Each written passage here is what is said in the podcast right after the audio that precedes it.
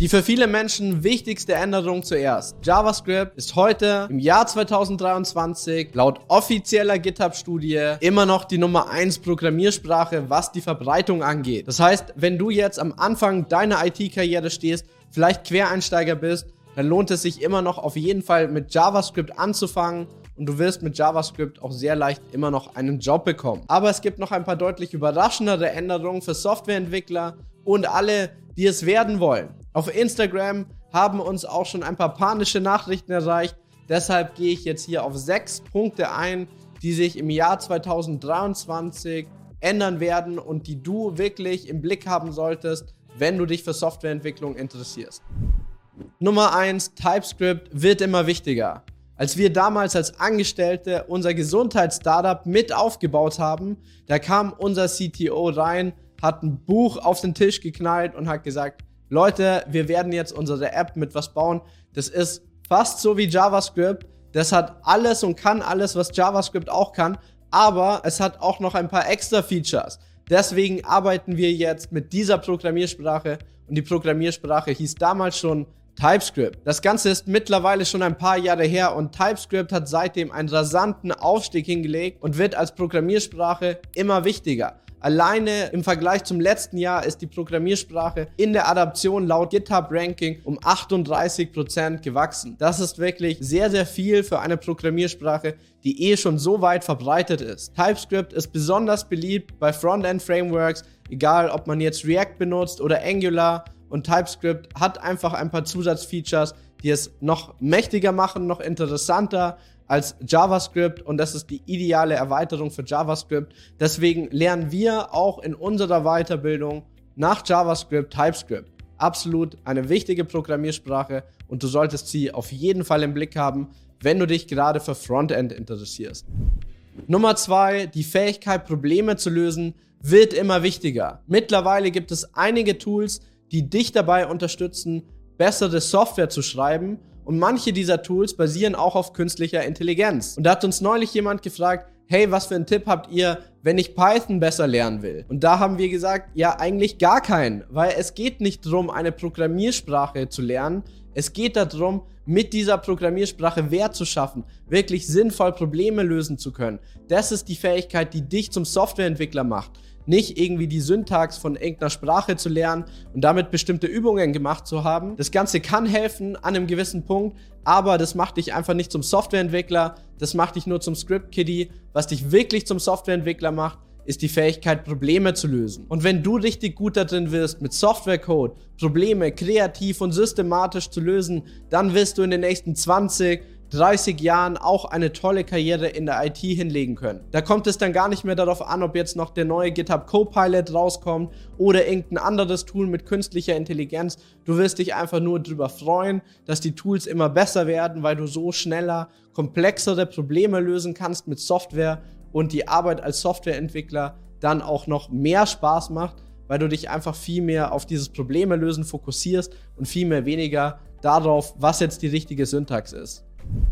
Und der dritte Punkt, den du wissen solltest für das Jahr 2023, es gibt eine neue Studie zum Fachkräftemangel vom Branchenverband Bitkom.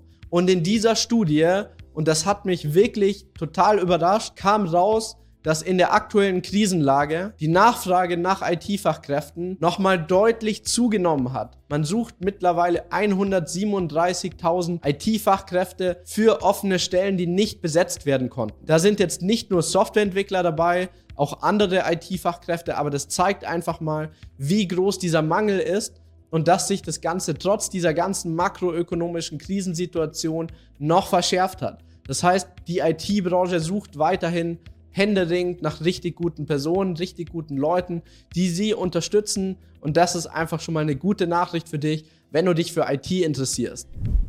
Der nächste Tipp, den du wissen solltest als angehender Softwareentwickler, ist, dass 100% Homeoffice absolut normal geworden ist. Früher kamen ganz viele Leute zu uns zur Developer Akademie, die bei uns Softwareentwicklung lernen wollten. Die haben uns gefragt, hey, wie ist das? Kann ich danach 100% im Homeoffice arbeiten? Ich sitze irgendwo am Land oder in Spanien und ich will einfach von meinem privaten Büro zu Hause aus arbeiten. Ist das Ganze nach eurer Weiterbildung möglich? Und ich habe immer gesagt, hey, ganz ehrlich, Es ist möglich, aber nicht besonders wahrscheinlich und gerade nicht in deinem ersten Job. Aber mittlerweile stimmt es nicht mehr. Mittlerweile ist es so, dass wir ganz viele Absolventen haben bei der Developer Akademie, die Quereinsteiger sind, bei uns Softwareentwicklung lernen und im ersten Job bereits 100% im Homeoffice arbeiten. Viele lieben das auch, manche mögen das nicht so gerne. Ich persönlich würde es auch nicht mögen. Ich finde das super, wenn gerade im ersten Job die Senior-Entwicklerin richtig nahe da ist und du kannst dir was zurufen und sie gibt dir dann ein paar Tipps zurück oder du kannst mit dem Teamlead direkt sprechen, wenn mal irgendwas ist und dich erklären oder mit deinen Kollegen. Und ich finde es auch eigentlich ganz spannend, mal zu sehen, wie so eine Firma wirklich abläuft, wenn man direkt dabei ist und auch vor Ort dort arbeitet. Aber es ist tatsächlich nicht notwendig. Wir haben auch Leute, die arbeiten von Spanien aus. Wir haben Leute, die arbeiten in Deutschland, einfach irgendwo vom Land aus, aus dem Homeoffice und das für Top-Unternehmen. Und das ist in der Softwareentwicklung mittlerweile absolut normal. Das sollte jetzt alle von euch freuen, die Fans von richtig flexiblen Arbeiten sind. Eine weitere Sache, die du unbedingt wissen solltest, ist, dass Python mit der Version 3.11 noch einmal deutlich schneller geworden ist. Als ich angefangen habe zu programmieren, habe ich auch mit Python angefangen, damals mit einer 2.7er Version. Seitdem ist schon einiges passiert, aber ich kann dir sagen, der Sprung von der Version 3.10 auf die Version 3.11, der ist auch ziemlich groß, vor allem was die Geschwindigkeit angeht. Und zwar ist Python 3.11 ungefähr 14% schneller im Durchschnitt als Python 3.10 und in manchen Anwendungsfällen sogar über 60% schneller. Das Ganze ist wichtig für dich zu wissen, denn das zeigt, dass Python auch weiterhin als Programmiersprache eher an Bedeutung hinzugewinnt. Das sieht man auch jetzt ganz klar bei GitHub. In dem offiziellen Ranking hat Python nochmal um 22% zugelegt. Wenn du dich also weiterentwickeln willst als Software-Developer, macht es absolut Sinn, Python zu lernen. Wir arbeiten auch mit Python in unserem Kurs bei der Developer Akademie, was Backend angeht weil Python hier einfach deutlich beliebter wird und auch das Python Framework Django immer mehr an Bedeutung gewinnt in der Softwareentwicklung und sich damit einfach sehr schnell sehr gute Backends entwickeln lassen. Der sechste Punkt, der für dich wichtig ist zu wissen, ist, dass Coding Bootcamps absolut normal werden. Arbeitgeber gerade in den USA setzen in den letzten Jahren immer stärker auf Softwareentwickler, die aus Bootcamps kommen, wie jetzt zum Beispiel diese Grafik, diese Studie zeigt. Gerade in den USA merkt man diesen Trend, dass hier dem Fachkräftemangel entgegengewirkt wird, indem man immer mehr auf Absolventen von Bootcamps setzt. Die Unternehmen haben damit auch in der Regel gute Erfahrungen gemacht und stellen auch immer mehr Bootcamp-Absolventen ein. Für alle, die nicht wissen, was sind Bootcamps, das sind Intensiv-Weiterbildungen, in denen du innerhalb von wenigen Monaten auf ein Level kommst, wo du als Softwareentwickler in deinen ersten Job starten kannst. Auch wir als Anbieter von intensiven IT-Weiterbildungen, auch im Bootcamp-Stil, wir sehen ganz stark, dass auch große deutsche Unternehmen immer öfters auf Bootcamp-Absolventen zurückgreifen. Früher hatte ich immer gesagt, ja, bei dem DAX-Konzern wird der Einstieg direkt nach dem Bootcamp schwer.